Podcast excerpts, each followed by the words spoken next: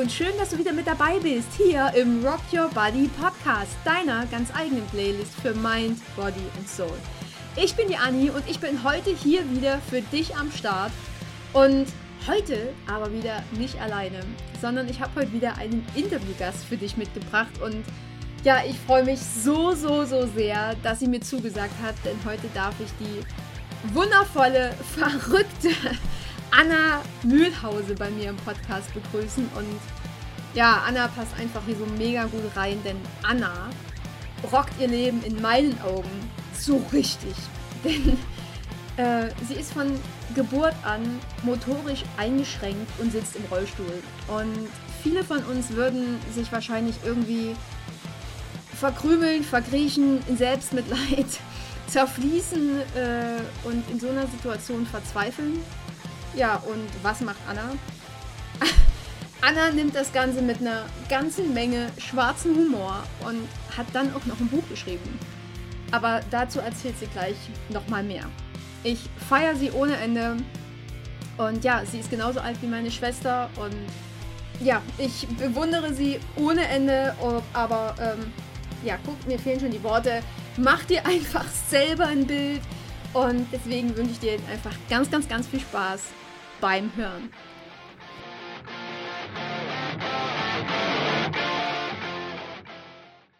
Ja, meine liebe Anna, ich freue mich mega, dass du da bist. Ich bin irgendwie von dir total geflasht auf Insta. Hab dich irgendwie total ins Herz geschlossen und ähm, ja, ich weiß auch tatsächlich nicht, was, auf was ich mich heute einlasse, weil bei deinem Humor, ich weiß es nicht, aber ich freue mich riesig, dass du da bist. Ich freue mich auch, dass ich hier bin. ja, für alle, die dich, die dich noch nicht kennen, oder ja, sag doch einfach mal, wer ist Anna Mühlhause? Ja, wer bin ich? Also ich bin Anna, ich bin 21 und ich sitze im Rollstuhl wegen einer äh, Zerebralparese. Das ist eine frühkindliche Hirnschädigung. Und ich studiere Psychologie. Ach krass. wie, wie kamst du zu Psychologie? Wie es zu dem Studium kam, ja. du warst gerade wieder weg von der. Ja, genau. Ähm, ja, also eigentlich ganz ursprünglich wollte ich mal Medizin studieren irgendwann. So relativ lange ist das schon her, aber der Wunsch war auch immer relativ stark. Aber durch diese starke motorische Einschränkung, die ich durch die Zerebralparese praktisch habe, war das nicht möglich. Und deswegen habe ich gedacht, ist Psychologie vielleicht, ja, Kompromiss ist jetzt vielleicht der falsche Begriff, aber vereint ja auch viele medizinische Aspekte und deswegen ist das vielleicht ein gutes Feld für mich. Cool. Das, das ist total krass. Also meine Schwester ist genauso alt wie du und studiert auch Psychologie, aber äh, in Chemnitz. Ach, in Chemnitz kann man das auch studieren, ja? Ja. krass. Ja, und jetzt, jetzt sagst du ja, dass du ähm, quasi durch diesen Sauerstoffmangel ähm, eine Behinderung hast. Ich sage es einfach, wie es ist, weil du magst ja sowieso nicht, dass man um den heißen Brei rumredet. Äh, wie, genau. hat jetzt, wie hat sich das jetzt bei dir ausgewirkt, außer dass du jetzt im, im Rollstuhl sitzt? Ja, also ich, ich sitze im Rollstuhl. Ich habe eine relativ starke motorische Einschränkung. Also die linke Hand ist praktisch nur Depot bei mir. Mit der kann ich nicht wirklich viel machen. und ähm, das räumliche Denken und Sehen ist eigentlich auch nicht da. Also wenn ich jetzt vor einem Koordinatensystem in Mathe zum Beispiel, in der Schule war das immer schwierig, wenn ich da vor einem Koordinatensystem sitze und da irgendwelche Punkte eintragen soll. Das funktioniert nicht. Das mache ich nach Gefühl praktisch. ähm, ja, und ich habe dadurch auch eine relativ starke Spastik, mhm. ähm, was insofern gut ist, dass ich eigentlich nicht wirklich zunehme, weil ich durch diese Spastik so viel verbrenne an Energie, ähm, dass da nicht mehr wirklich viel übrig bleibt. Ach, krass, ist okay. Du, du bist so ein unendlich lebensfroher Mensch, ne? das liebe ich an dir, du fetzt. Dankeschön. Ich ähm, irgendwie sehr. ähm, du hattest das ja quasi wirklich von Geburt an.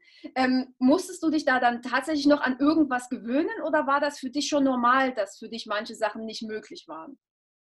Das war für mich eigentlich schon immer normal. Also ich kennen mich ja nie, nie anders und ich war auch in einer halbpädagogischen Kindertagesstätte, sodass ich da eigentlich mit normalen Kindern in dem Sinne jetzt nicht wirklich viel zu tun hatte, außer hier familiär halt.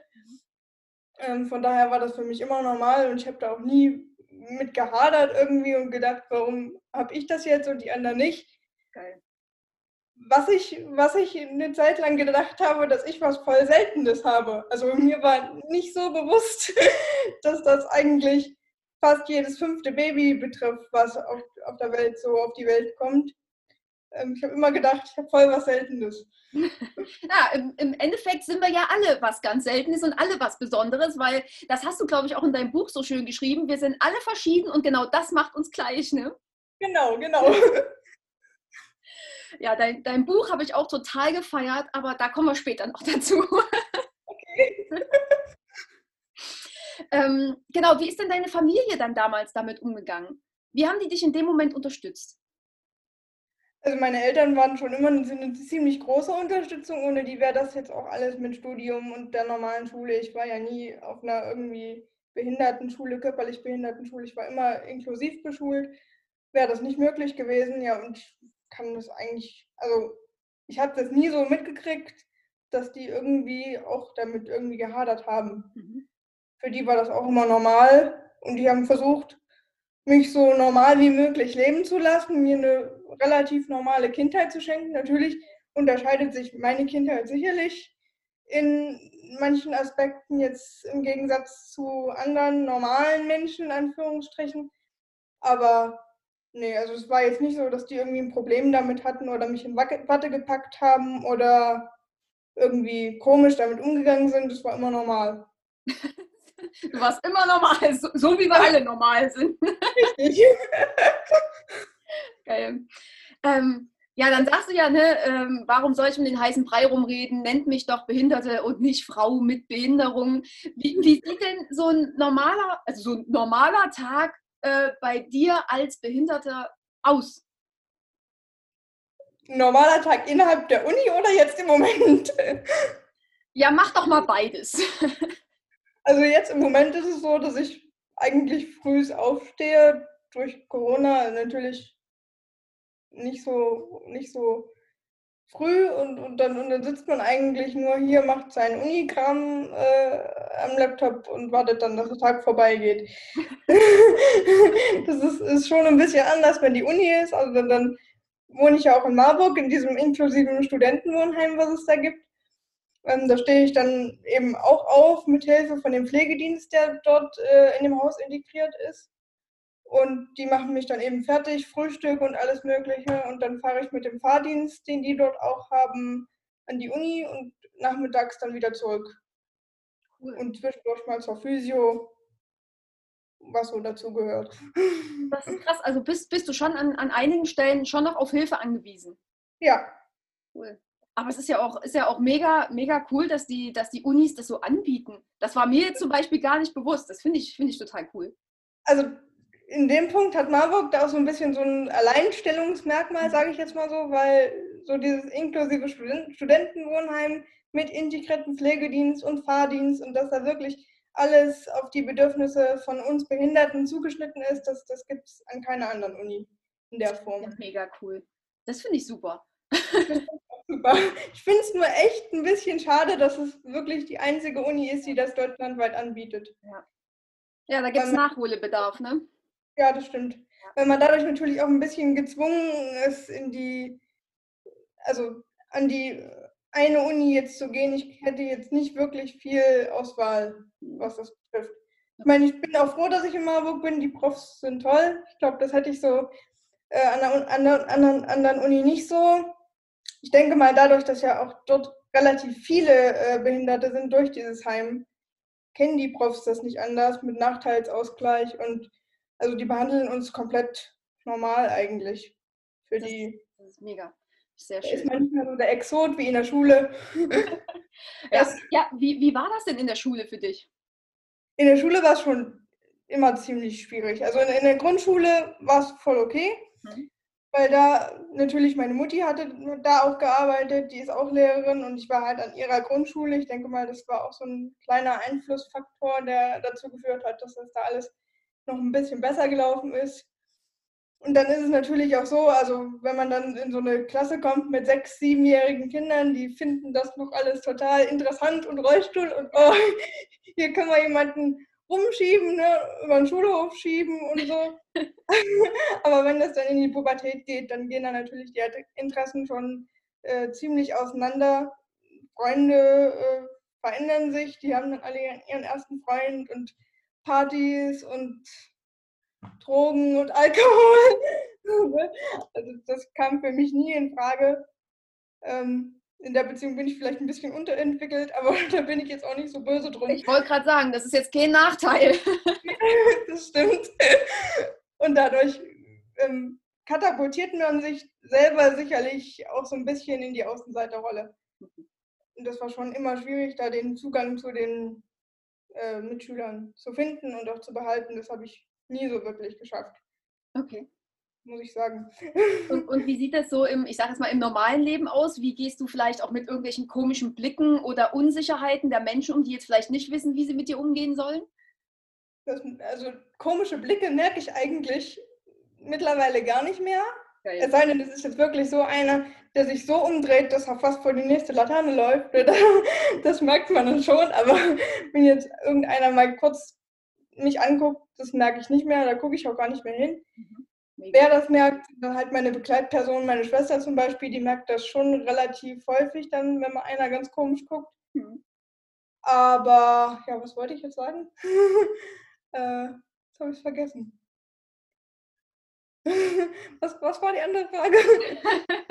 ja, mit, mit, komischen Blicken umgehst, beziehungsweise mit Menschen, die jetzt so Unsicherheiten dir gegenüber haben, die nicht wissen, so, ja, Unsicherheiten. Da hatte ich nämlich ein gutes Beispiel für.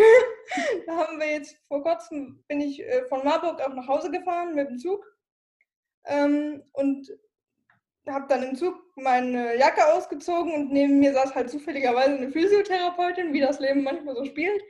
Und als ich dann zu Hause angekommen war, wollte ich die Jacke wieder anziehen. Und dann kam die Schaffnerin und hat zur Physiotherapeutin gesagt, helfen Sie ihr mal beim Jacke anziehen, passen Sie aber auf, dass Sie ihr nicht den Arm brechen. Und da habe ich die Schaffnerin nur angeguckt und meinte, keine Sorge, es sind keine Glasknochen. ja, schlagfertig bist du, ne? Sie konnte nicht wirklich drüber lachen, aber ich fand das schon sehr witzig und die Physiotherapeutin, glaube ich, auch. Sehr ja. cool. Also mach dir das im Großen und Ganzen nichts mehr aus und ähm, machst das einfach mit deiner Schlagfertigkeit wieder weg. Ja. wer gucken soll, der muss halt gucken und wer komische Bemerkungen machen will, der macht es halt. Das werde ich nicht aufhalten, aber das muss mich ja nicht darin einschränken, mein Leben zu leben. Geil mega geile Einstellung. Ja, ne? Es ist immer so, es kommt nicht darauf an, was, was dir passiert, sondern wie du darauf reagierst. Ne? Richtig. Geil. Ja, ähm, wenn, ich, wenn du jetzt schon gerade von der Bahn sprichst, das ging ja quasi auch so ein bisschen durch die Presse, ne? dass du da ja. eine Herausforderung mit der Bahn hattest. Gibt es noch irgendwelche, da kannst du bestimmt mega viele Geschichten erzählen. Welchen Herausforderungen bist du denn so noch gestellt? Wo, wo hapert es denn so im Alltag noch? Also an der Barrierefreiheit jetzt oder, oder ja. woran genau? Also ja, die Bahn ist natürlich ein ganz großes äh, Thema, obwohl ich jetzt sagen muss, nach den zwei Fernsehbeiträgen, da funktioniert das ganz gut. Ich meine, ich bin jetzt auch schon lange nicht mehr gefahren durch die ganze Situation hier, aber ähm, ich denke und ich hoffe, dass das jetzt längerfristig so bleiben wird, dass es annehmbar ist für mich. Ähm, aber sonst ja, das, das, das sind halt so Kleinigkeiten. Ne? Also das Ding ist ja, dass wenn irgendeiner irgend, irgendwelche baulichen Veränderungen irgendwo vornimmt, dass eigentlich keiner mal auf die Idee kommt, sich einen Behinderten, egal ob das jetzt ein Blinder ist oder einer im Rollstuhl oder einen Gehörlosen oder was weiß ich nicht, äh, dazu zu holen. Mhm. Die bauen alle irgendwas und freuen sich dann, dass es barrierefrei ist. An meiner alten Realschule zum Beispiel die haben sie damals, als ich dahin kam, komplett frisch saniert mit Fahrstuhl und mit allem. Ja, der Fahrstuhl fuhr aber nicht bis in den Keller. okay. Da musste man dann über eine Rampe, die überhaupt nicht überdacht war, musste man dann äh, praktisch in, in den Keller fahren, über, über den Außenbereich, praktisch über den Schulhof. Und stand dann aber unten vor einer Tür, die so einen Knauf hatte. Das heißt, die Tür hat man gar nicht selber aufgekriegt. Mhm. Musste man sich immer darauf verlassen, dass dann jemand da steht und einem die Tür aufmacht. Mhm. Wenn man mich ärgern wollte, dann stand natürlich keiner da. ne? Und äh, ja, auch oben an der Tür, also die haben dann so Brandschutztüren eingebaut. Das kriegt kein Rollstuhlfahrer alleine auf. Also schafft kein Mensch. Da frage frag ich mich halt manchmal so, warum, warum, wo da das Problem ist, sich jemanden dazu zu holen, der wirklich Ahnung davon hat. Ja, also dass nicht einfach das irgendwie nur vom Blatt Papier aus passiert, ne, sondern wirklich mal eine Erfahrung mit reinzubringen. Geil. Barrierefreiheit ist eben nicht nur ähm, Fahrstuhl in ein Haus zu bauen und sich dann in die Hände zu klatschen und zu freuen, juhu, das Haus ist barrierefrei. Ja. Das, ja, aber das passiert so oft. Also da fallen mir jetzt auch, also gerade unsere alte Schule oder wenn ich jetzt nur so an die Touri-Info denke oder das sind alles so Sachen. Krass. Mhm. Ja. Ja. Hast du, hast du irgendwie auch mit, mit Vorurteilen zu kämpfen oder zu kämpfen gehabt, so nach dem Motto, ach, äh, die schafft das vielleicht gar nicht, jetzt vielleicht auch mit dem Studium oder in der Schule oder wie auch immer oder ja. Vielleicht ja, oder wie du, wie du vielleicht auch beschrieben hast, diesen äh, Behindi-Bonus, sage ich mal, so ein bisschen. Gab es da Vorurteile, mit denen du da irgendwie zu tun hattest? Ja, na klar, also äh, als ich damals dann gesagt habe, das war ja schon in der achten Klasse relativ schnell klar, dass ich mich auf der Realschule ziemlich gelangweilt habe und da auch, ohne mich jetzt zu weit aus dem Fenster zu lehnen, unterfordert war und eigentlich gerne aufs Gymnasium gegangen wäre. Und als ich das dann so auch so in meiner Familie präsentiert habe, gab es schon ein paar Tanten, die dann vielleicht nicht direkt gelächelt haben, aber man hat ihnen angemerkt, ah, das schafft sie doch sowieso nicht. Lass die Behinderte mal weiter träumen. Ne? Das zieht sich schon so durch mein komplettes Leben. Da gab es bestimmt auch äh, damals, als ich dann auf die Grundschule gekommen bin, welche, die gesagt haben, das schafft sie nicht. Das ist nur eine Sache der Zeit. Aber damit muss man umgehen können. Ignorieren, weitermachen. Ignorieren, wie, überfahren, weitermachen. Wie schaffst du es da so, so positiv zu bleiben? Ich weiß nicht. Das ist eine gute Frage, weil irgendwie, also, ja, das habe ich irgendwie schon immer. Hm. Ich kann gar nicht, kann, kann, kann gar nicht so sagen, wo das herkommt. Es ist halt einfach so. Also, also du bist eben du, ne? Du bist so dieser absolute Sonnenschein. Richtig. Also was, was bringt mir jetzt, mich in die Ecke zu setzen und äh, irgendwie zu heulen und alles ganz furchtbar zu finden, das, davon wird es ja auch nicht besser. Ja. Also gehe ich raus oder fahre raus. gucke, was ich halt draus machen kann. Und wenn irgendwo ein Hindernis kommt, ja, dann kommt dann wird sich das schon irgendwie überwinden lassen. Aber sich jetzt deswegen hier hinzusetzen und zu denken, ich mache nichts mehr und ich warte, bis es vorbei ist. Das ist Quatsch. Geil. Ey, du machst mir Gänsehaut, ne? Ja, wenn ein Hindernis kommt, oh, na, dann kommt halt eins. Das wird schon irgendwie geiler Scheiß. Echt. Du bist unglaublich, weißt du das? Und, und du zeigst das ja auch alles so, so offen auf Insta, auf Facebook. Äh, du machst da kein Hehl draus. Und ja, ich fieber ja auch immer mit, wenn, wenn du dann wieder übst zu laufen. Dann stehe ich immer da, und, und, was macht sie? Und fällst du? Nein. Wie, wie, ich meine, ich, ich kann mich ja da so quasi überhaupt nicht reinversetzen. Wie, wie ist das für dich? Wie, wa, was ist Laufen für dich in dem Moment? Freiheit, ein Stück. Ja. Und auch ein Stück Selbstständigkeit natürlich. Und ein Stück eine andere Perspektive zu haben, die ich ja so normalerweise nicht habe. Meine Perspektive endet immer hier die Hinternperspektive. Und ähm, ja, gibt es jetzt ähm, in, dem, in der Hinsicht irgendwie von, von deinen Ärzten oder auch von dir selber noch, noch Ziele, die du erreichen willst oder auch kannst? Wo, wo ist dein Ziel in der Hinsicht? Also eigentlich erstmal so zu bleiben, wie ich im Moment bin. Mhm. Also sowohl körperlich als auch mental, weil das, glaube ich, ganz, ganz wichtig ist. Und sonst, also konkrete Ziele gibt es jetzt so nicht mehr, weil es in der Vergangenheit schon oft so gewesen ist, dass die dann doch nicht so funktioniert haben, wie ich es mir gedacht habe. Und das ist einfach äh, dann doch vielleicht zu enttäuschend, sich da irgendein Ziel zu setzen, wo man weiß, das werde ich nie schaffen. Ich nehme einfach so die Dinge so, wie sie kommen und dann freue ich mich drüber, was kommt. Da, das finde ich ganz klasse und was nicht kommt, ja, das kommt eben nicht. Geil. Also du bist quasi voll im Hier und Jetzt und weder irgendwie noch in der Vergangenheit noch in der Zukunft.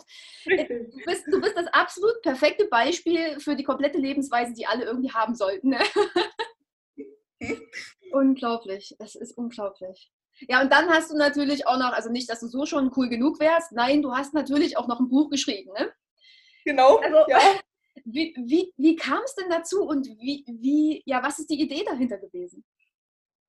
Also die Idee, ein Buch zu schreiben, hatte ich eigentlich schon ganz, ganz lange. Ich glaube, ich habe mit zwölf zum ersten Mal angefangen, irgendwie meine biografischen Daten da irgendwie niederzuschreiben, aber das weiß ich nicht. Das, das war nie lustig. Also das war immer eine Aneinanderreihung von irgendwelchen Nebensächlichkeiten, die kein Mensch lesen will. Und deswegen habe ich das auch immer wieder verworfen. Und dann kam der Blog auf Facebook 2015, genau. Und dann hat meine Schwester gesagt, Mensch, jetzt hast du einen Blog auf Facebook, aber die, die nicht auf Facebook sind, die können ja eigentlich gar nichts lesen. Und eigentlich wollen die vielleicht auch was lesen. Deswegen kam dann der, der, der Blog auf WordPress, der jetzt allerdings schon relativ lange brach liegt, weil es so eigentlich nichts mehr zu erzählen gibt, was noch irgendwie spannend wäre oder von dem ich denke, dass es spannend sein könnte. Ja, und dann habe ich, wann habe ich mich eigentlich hingesetzt und habe das Buch angefangen 2016, glaube ich, nach der großen Rücken-OP, mhm. habe ich dann gedacht, Mensch, jetzt hast du eigentlich genug Stoff, das mal niederzuschreiben. Und habe es irgendwie, wie genau, weiß ich auch nicht, aber so geschafft zu schreiben, dass es auch ziemlich vielen Leuten gefällt. Also ja. ähm, Ne? Ja, total. Also ich habe ich, ich es auch gerade verliehen, aber ähm, mich hat es so weggehauen bei diesem Buch. Schon, schon, schon die Einleitung, wo ich dachte, ich konnte nicht mehr. Ich lese normalerweise immer auf dem Crosstrainer, quasi, wenn ich Sport mache. Und ich konnte, ich konnte nicht weitermachen, weil ich habe nur noch gelacht. Geil. Ja, wie, wie lange wie lang hast du gebraucht, bis es fertig war? War das für dich auch so easy oder war es eine Herausforderung? Also das Buch zu schreiben war erstmal ja eigentlich gar nicht so schwer, aber das ist halt, man kann ja nicht durchweg schreiben. Ne? Also man hat, man hat so Phasen, da fällt einem mehr ein und dann irgendwie hat man so leere Phasen, wo man gar nicht weiß, wie man jetzt weitermachen soll. Und dann hat man vielleicht auch mal eine Phase, wo man denkt, oh, ich schmeiß jetzt alles hin und lösche alles und dann hat sich das erledigt. Aber äh, die Schreibphase an sich war eigentlich gar nicht so schlimm. Was kompliziert und stressig war, war dann die Verlagssuche, mhm. äh, weil mich keiner haben wollte, weil ich natürlich erstmal ein Niemand bin. Also ich bin kein Fitzek, ich bin keine J.K. Rowling, ich bin, mhm. ich kenne keiner. Das will keiner verlegen und dann halt auch noch dieses lustige, ähm, ja, Das kam bei vielen Verlagen auch nicht so gut an. Ich hatte einen Verlag, der mir geschrieben hat, wenn ich da einmal mehr reingeschrieben hatte, hätte ich äh, danke Gott für alles, was er mir gegeben hat. Dann hätten sie mich verlegt, aber das steht da nun mal nicht drin. Und äh, damit war ich da raus. Und dann habe ich halt gedacht, was machst du jetzt? Irgendwie, also das Buch hat es verdient, von der Öffentlichkeit gelesen zu werden, von vielen Leuten gelesen zu werden, denen es vielleicht genauso geht und die tief irgendwo in irgendeinem Loch stecken und da irgendwie Hilfe brauchen, rauszukommen. Und dann habe ich mir einen Selbstverlag gesucht und habe das dann darüber gemacht. Aber krass, ne? Auch da wieder der absolute Wille, scheißegal was kommt, ich ziehe das Ding jetzt durch. Ja, mir war, das, mir war das wichtig, dass ich wirklich von der Öffentlichkeit auch gelesen werde und dass es eben nicht nur meine Eltern sind und meine Schwester, die das hier am Computer immer schön lesen können, sondern dann dieses Produkt in den Händen zu haben und zu sagen, ich habe ein Buch geschrieben, das ist schon was Besonderes, ja. denke ich. Ja, mega ja. geil. Und dann, dann sagst du ja auch, dass das Leben jetzt im Rolli nicht groß anders ist als, keine Ahnung, das Leben auf, ich sag mal, zwei gesunden Füßen. Äh, was macht das Leben für dich jetzt so lebenswert? Dass man einfach Leute hat, die lustig sind, die geil sind, die einem das Leben wunderschön machen dass es Momente gibt, äh, die einen Scheißtag zu einem richtig guten Tag machen. Mhm. Das ist für mich lebenswert. Also ich brauche dieses ganze Geld und Urlaub und alles das. Also worüber sich gerade jetzt die meisten Leute beschweren, irgendwie jetzt in der Corona-Krise, ich kann nicht in Urlaub fahren, ich muss jetzt zu Hause rumsitzen. Das stört mich gar nicht, weil darauf lege ich keinen Wert. Ich bin einfach froh, dass ich ein paar Leute um mich herum habe, die echt cool sind und auf die ich mich immer verlassen kann. Und das ist eigentlich das, was für mich zählt. So. Das ist so geil. Also mir hat, mir hat in der Corona-Zeit auch überhaupt nichts gefehlt. Ich habe mich eher darüber aufgeregt, als der Lockdown dann zu Ende war. Wir haben Kick hier gegenüber, dass ja. sich irgendwie alle nichts Besseres vorstellen konnten, als endlich wieder ein T-Shirt für zwei Euro zu kaufen. Wo ich dachte, ja, kann nicht also, sein. Also, das, Wie bitte? Die haben Probleme, da denke ich mir auch manchmal so, was, was, also klar, es ist jetzt, ich vermisse meine Freundin in Marburg auch, klar, aber äh, irgendwann ist es vorbei und dann geht es auch wieder normal weiter und dann holt man das irgendwie auf. Ja, ja. Oh, das ist so schön. ähm, ja, jetzt mal noch so eine, weiß ich nicht, das ist jetzt so eine Frage von mir. Gibt es in, in deinem Leben als Behinderte auch so Situationen, die dich immer wieder zum Lachen bringen? Irgendwie so kuriose Dinge oder so? Ja. Wenn die, also es gibt, es gibt ja so Leute, ich weiß nicht, wo das herkommt, aber ähm, Rollstuhlfahrer werden ja grundsätzlich von der Gesellschaft auch als geistig unterbemittelt, unterbelichtet angesehen, wo auch immer das seinen Ursprung hat, aber es ist auf jeden Fall so. Und wenn ich dann irgendwie auf jemanden Fremden treffe, wo ich schon ganz genau sehe, äh, der denkt jetzt, naja, was will die eigentlich hier? die kann ja eh nichts. Und dann fange ich an und dann bleibt denen manchmal Mund und Nase offen stehen. Das ist schon schön zu beobachten. Ja. Erwartungen vollkommen durchbrochen. Sozusagen, ja. War, warst, warst du schon immer so herrlich sarkastisch? Ja. Also ich glaube, so, soweit ich mich erinnern kann, war das irgendwie immer so. Cool. Weil das so ein bisschen mein Mittel, die Sachen nicht so ernst zu nehmen, wie sie zum Teil sind. Geil. Ja, jetzt hatte ich ja vorhin zwar schon die Frage, ähm, ob du jetzt noch irgendwelche Ziele hast. Jetzt hatte ich noch die Frage, äh, wünschst du dir noch irgendwas für die Zukunft? Ja, dass das dann nach dem Studium mit dem Wohnen auch gut klappt, dass ich da relativ unabhängig von irgendwas leben kann. Und sonst eigentlich, das, also für mich ist das Leben perfekt, so wie es ist. Ich habe tolle Leute um mich rum und die möchten bitte auch ganz, ganz lange bleiben. Äh, und sonst habe ich da jetzt keine großen Wünsche. Klar, eine Festanstellung dann irgendwann, aber das ist noch in ganz weiter Ferne, da mache ich mir jetzt noch keine Sorgen drüber. Das wird dann angepackt, wenn es soweit ist. Ach, das ist schön. ja, ich bin jetzt quasi auch schon fast durch. Meine drei Rock Your Body Fragen kriegst du natürlich auch noch. Aber magst du noch irgendwas loswerden? Liegt dir noch irgendwas auf dem Herzen, was du der Welt jetzt äh, mitteilen möchtest? Dann ist jetzt hier deine Chance. Feuer frei. also wir haben jetzt mit dem Buch, habe ich gerade eine Aktion gestartet, weil mein äh, Kinder, mein, mein Förderverein von der Kinderorthopädischen Station, wo ich immer gelegen habe, durch die Corona-Krise jetzt natürlich auch nicht so viele Benefizveranstaltungen veranstalten kann, wie das äh, normalerweise der Fall wäre. Und deswegen würde ich gerne den Erlös von dem Buchverkauf den praktisch spenden. Ach, ist das toll. Und dafür müssen so viele Leute wie möglich von dem Buch erfahren, mhm. ähm, damit das funktioniert und dass ich da auch eine dementsprechende Summe übergeben kann, mit denen die dann auch was anfangen können. Da würde ich mich ganz doll freuen, wenn das irgendwie klappen würde. Das ist ja eine unendlich geile Aktion. Also ich verlinke dich natürlich in den Show Notes. Ich packe da dein Insta rein, dein Facebook, das Buch. Pack das dann auch noch mit in die Story bei Insta. Das machen wir. Das, das legen wir hin. Ach, du bist so süß. Es ist der Knaller. Danke. Ja. Dann jetzt noch die letzten drei Fragen, meine Rock Your Body Fragen. Und zwar ist da die erste, in dieser Welt, wo jetzt sowieso momentan alles noch mehr meckert und alle alles irgendwie scheiße finden. Was findest du denn an dir und an deinem Leben besonders schön?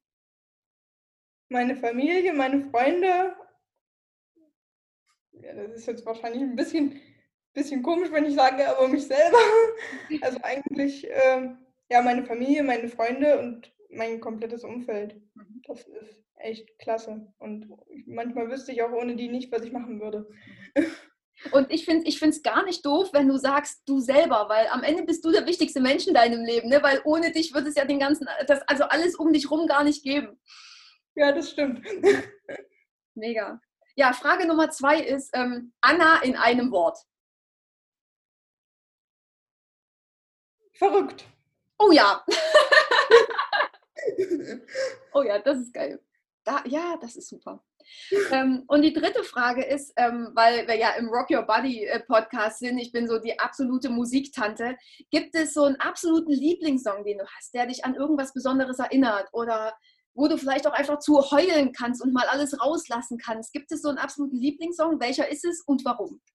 Das eigentlich gar nicht, muss ich sagen. Äh, ich höre mir alles an, was irgendwie gute Laune macht.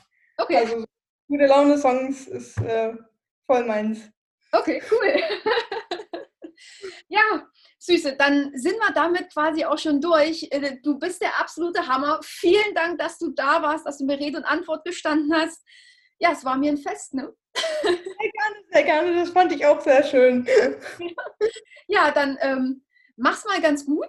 Äh, wir lesen dich. Ich schicke dir den Link natürlich noch zu und ähm, ja, mach weiter so, bleib wie du bist, bleib so echt, so ehrlich. Ähm, ja, mehr kann ich dir, glaube ich, nicht auf den Weg geben. vielen Dank, vielen Dank. Tschüss. Tschüss. Ich sehe nicht großartig. Und ist sie nicht auch unendlich ansteckend? so viel Lebensfreude in einer Person, das hat man tatsächlich selten. Äh, ja, ich bin fix und fertig und ja, wie gesagt, ich kann ihr Buch wirklich nur empfehlen. Ich habe mich weggehauen vor Lachen. Äh, also schaut unbedingt gerne bei Anna vorbei. Hinterlasst mir auch gerne auf Insta, auf Facebook wieder Kommentare zur heutigen Folge. Guckt auch da zu Anna, ist alles in den Show Notes drin. Äh, auch der Link zum Buch natürlich. Ähm, ich freue mich über Nachrichten. Anna freut sich mit Sicherheit auch über jede Nachricht, die sie bekommt. Und ja, ähm, mega. ich bin auch total geflasht. Ja, was wollte ich jetzt eigentlich noch sagen? Ach genau, wenn dir der Podcast natürlich gefällt, dann lass mir auf iTunes gerne eine Rezension da. Dann können wir die Message, dass wirklich jedes einzelne menschliche Wesen da draußen wundervoll und besonders ist, einfach gemeinsam in die Welt tragen. Also schreibt mir eine Rezension, lasst mir fünf Sterne da und ähm, teilt auch gerne den Podcast oder die einzelnen Folgen, die euch unendlich gefallen. Dann teilt die einfach, teilt die auf Insta, teilt die auf Facebook, teilt, wo ihr die wollt, schickt die an Leute, die ihr damit bewegen wollt, die ihr inspirieren wollt. Macht damit quasi, was ihr wollt. ja, und ich hoffe natürlich, du hattest äh, beim Hören genauso viel Spaß. Äh, wie wir beim Interview. Und ja, in dem Sinne bleibt mir nichts anderes zu sagen als Rock Your Body and Rock Your Life. Deine Annie.